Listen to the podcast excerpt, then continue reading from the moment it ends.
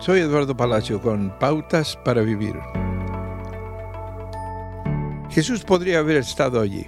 Él podría haber venido y realizado un milagro, porque Jesús puede hacer cualquier cosa, incluso sanar cuerpos enfermos y relaciones enfermas.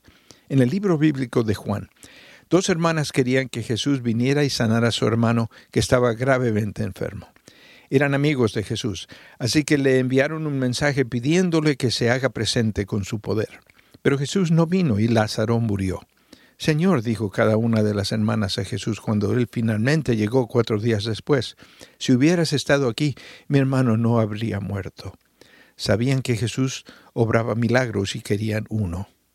Las dos hermanas ansiaban una curación, pero Jesús tenía en mente una resurrección.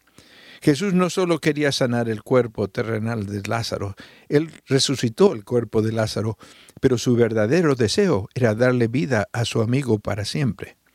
Yo soy la resurrección y la vida, dijo a las hermanas, y se lo dice a usted.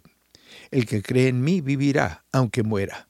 Yo he venido para que tengan vida y la tengan en abundancia. Tal vez también le haya pedido a Jesús una sanidad, ya sea para un cuerpo enfermo o para una relación gravemente afectada. Jesús puede responder a su oración de sanidad aquí y ahora.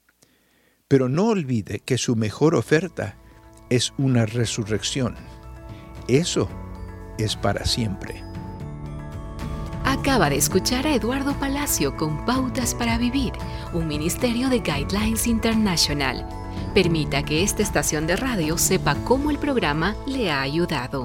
Acompáñenos en la próxima emisión de Pautas para Vivir. Gracias por su sintonía.